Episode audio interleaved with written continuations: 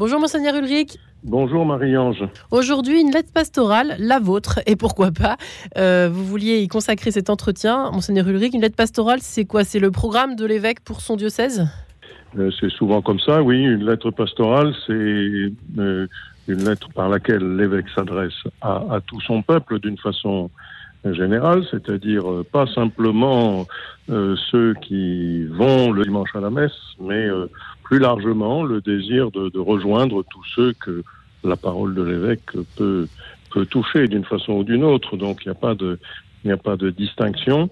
Et dans le cas précis où je m'adresse à tous pour parler de Notre-Dame, je sais que, et du retour dans la cathédrale Notre-Dame à la fin de cette année, je sais que je vais toucher euh, aussi beaucoup de gens qui euh, ne sont pas, comme on dit, des, des pratiquants mmh. réguliers, mais qui euh, ont un tel attachement à Notre-Dame qu'ils euh, se sentiront euh, visés par, par ce que je dis là. Voilà, je l'espère. Et puis il y a un appel aussi derrière tout cela à, une forme de solidarité aussi pour soutenir Notre-Dame, pour soutenir ce qui n'est pas encore fini, encore fait, encore euh, euh, concrétisé. Euh, j'imagine.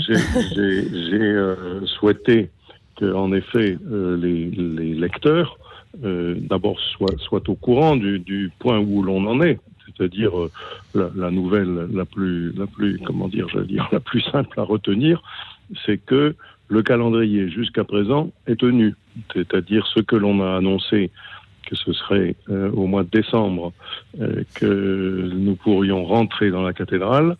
Ben, -hmm. Les signaux sont au vert aujourd'hui. Je dis aujourd'hui, il pourrait toujours bien y avoir un, un incident euh, en cours d'année. Euh, il ne faut jamais euh, imaginer qu'on est déjà au bout. Il y a encore beaucoup d'efforts, il y a encore beaucoup de travail, mais l'agenda qui était annoncé jusqu'à présent est, tout à fait tenu. Donc c'est pour nous une bonne nouvelle. Et, c'est le moment de, de se dire, ben, s'il si, en est ainsi, nous pouvons vraiment nous préparer.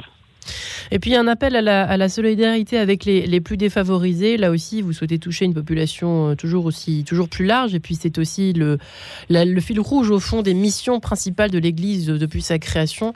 Et ça lui donne toutes ces lettres de noblesse. D'ailleurs, monseigneur Luric, on est bien d'accord. Et c'est quelque chose qui vous tient à cœur. On le sent au fil de nos entretiens, d'ailleurs. Oui, euh, je, suis, très heureux de, de pouvoir me dire que euh, tout le monde pourra entrer dans Notre-Dame. Euh, je sais bien qu'il y, y, aura des millions de visiteurs. Mmh. Euh, je sais bien que les premières célébrations vont être euh, difficiles à, à, à, pour contenir tout le monde dans la cathédrale, puisqu'il n'y a que 1500 places dans la cathédrale, euh, peut-être un peu plus si on, si on se sert debout, mais il n'y a que 1500 places assises. Et euh, pour euh, 2 millions de Parisiens, euh, c'est déjà euh, évidemment euh, beau, beaucoup trop peu de place. Et, puis pour peut-être 14 ou 15 millions de visiteurs, c'est évidemment très serré. Il faut donc se répartir.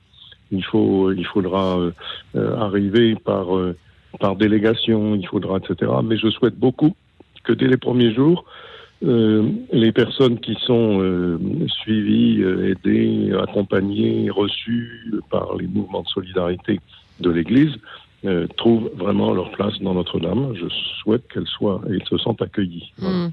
Mmh. vous parlez d'une journée jeune pour la paix.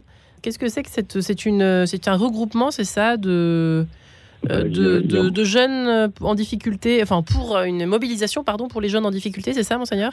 Ben, C'est-à-dire, il y a euh, une association qui s'appelle Sant'Egidio, qui est née à Rome euh, en 1968, qui s'est beaucoup développée euh, autour d'abord de la présence aux plus pauvres, et cette euh, association est présente dans Paris aujourd'hui, et d'autre part, elle est à l'origine d'un rassemblement annuel des personnalités de toutes les religions du monde dans, dans une ville, dans une grande ville de, de, de, du monde, et principalement à partir de, du bassin méditerranéen. Et donc, cette rencontre annuelle aura lieu à Paris euh, au mois de septembre prochain. Et euh, la communauté de Sant'Egidio qui est présente ici à Paris, euh, elle a, comme euh, toutes les communautés Sant'Egidio euh, à travers le monde, une école de la paix pour les jeunes. Et, donc, c'est à la fois un accueil mutuel entre des gens accueillis, des, jeunes, pour les habituer à, la vie fraternelle avec les autres, et, donc à être des bâtisseurs de paix.